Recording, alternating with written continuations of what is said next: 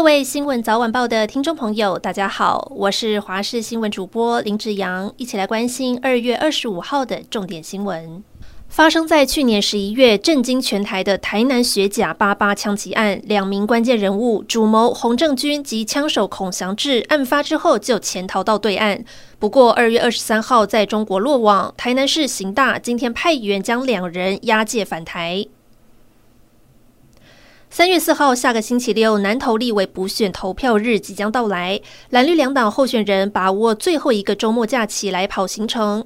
民进党候选人蔡培慧找来党主席赖清德陪走公庙出席造势晚会，并且炮轰林明珍，说他的儿子是黑官。林明珍选择不回应，专心冲人气。找来前立委严宽恒和台北市长蒋万安一起扫街拜票。二八连假第一天，除了国道南向多个路段涌现车潮，甚至还比去年同期增加百分之八。实际来到台北车站，下午时段也有不少民众搭乘双铁出游返乡。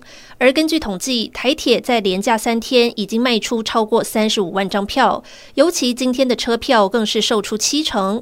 高铁则是从二月二十四号统计到三月一号，总共售出超过六十四万张票。想用鸡排配真奶之后，可能得多掏几个铜板。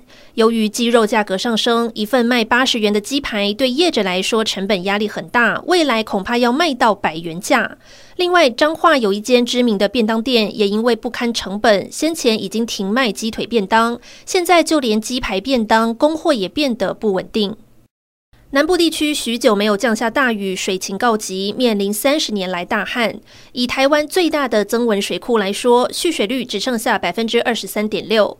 因此，为了能够延长稳定的供水，从下个月开始，嘉义、台南将会分别减压减量供水。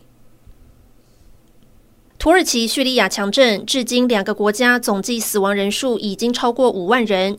联合国开发计划署估计，有一百五十万人无家可归。土耳其总统埃尔段已经下令，要在一年之内重建灾区。不过，现在有很多灾民就连基本生活都有问题，而过去政府没有把关建筑安全的问题，也还有待解决。至于原本就饱受内战所苦的叙利亚，民众缺乏救援机具，只能徒手搬开碎石，让他们们。相当绝望。